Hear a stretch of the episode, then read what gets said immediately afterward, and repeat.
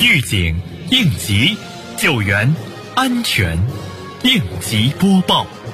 本节目由西安市应急管理局支持播出。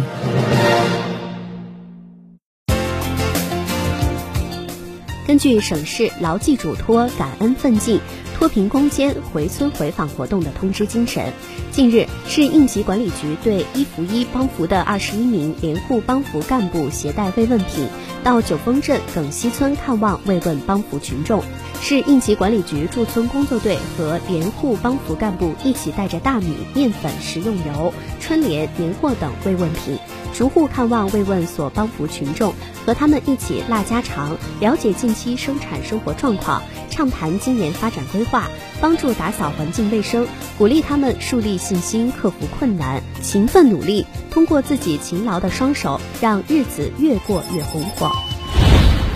二零二零年是极不平凡的一年，未央区应急管理局牢固树立人民至上、生命至上理念，以提升风险防范水平和整治安全隐患为核心，狠抓安全监管，强化应急管理，有效防范各类事故，坚决遏制较大事故。二零二零年，全区无工矿商贸事故发生，无较大以上火灾发生，防震减灾工作成绩位居全市前列。被评为二零二零年度全省县级防震减灾工作先进单位，为全区经济社会高质量发展提供了坚实的安全保障。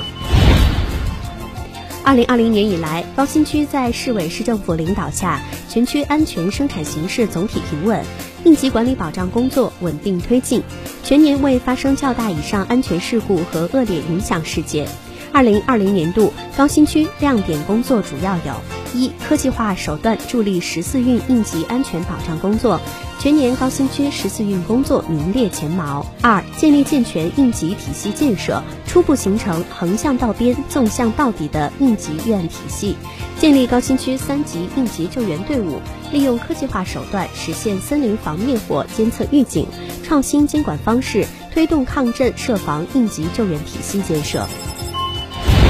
针对近期不利的气象条件，市森防办发布了森林火险橙色预警。县应急管理局提醒您：一、不携带火种进山，携带火种进森林，稍加不慎就会引发森林大火；二、不在林区吸烟，一个未熄灭的烟头足够点燃整片森林，可不要小瞧了随手乱扔的一个烟头，更不能抱有侥幸心理。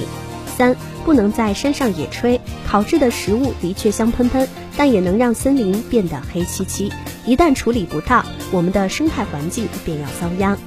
感谢收听本次应急播报，我是小陈。